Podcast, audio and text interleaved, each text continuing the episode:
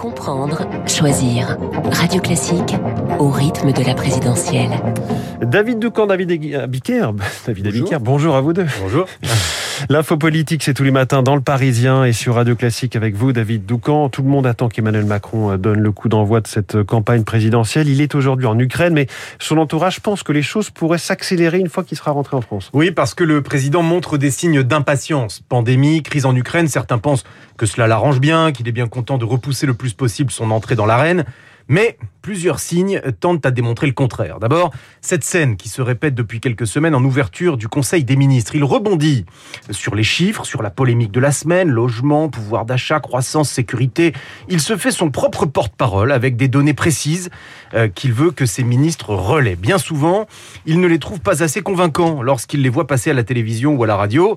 Alors le président leur fait leur média training, il distribue les éléments de langage lui-même pendant le Conseil des ministres. L'un des membres de son gouvernement explique que c'est parce qu'il a envie d'en découdre et qu'il a par exemple adoré la séquence au Parlement européen lorsqu'il a pu répondre directement à Jadot ou à Bardella. Bref, Macron piaffe d'impatience.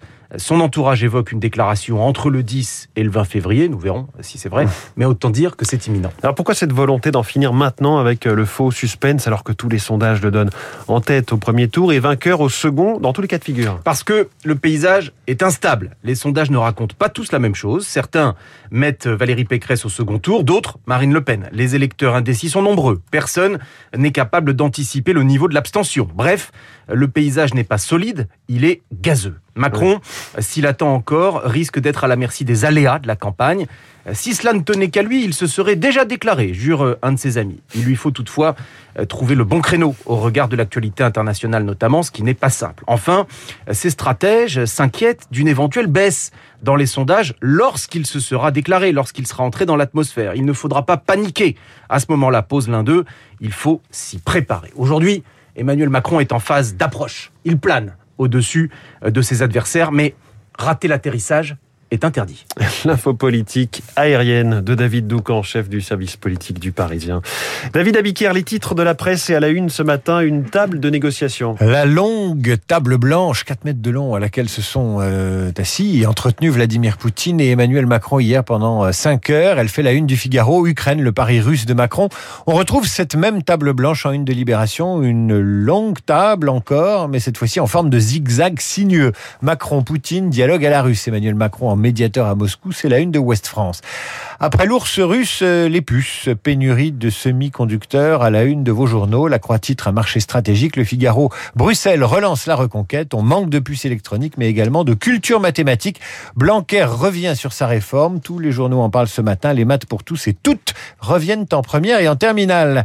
Enfin, c'est une catastrophe pour les populations inuites qui ont le droit de le chasser de façon limitée. La peau de l'ours blanc ne se vend plus. Les clients chinois et russes ne sont pas au rendez-vous. Merci beaucoup David Abiker. À tout à l'heure, 8h30. Bonjour Renaud Blanc. Bonjour François. La matinale de Radio Classique continue avec vous. Votre invité ce matin. Eh bien, c'est notre consoeur de l'agence France Presse, Laurence Benamou, qui publie chez Robert Laffont Le solitaire du palais. Le solitaire, c'est Emmanuel Macron, bien sûr. Laurence Benamou l'a observé de très près puisqu'elle est l'une des deux journalistes de l'agence France Presse accréditée à l'Élysée depuis mai 2017.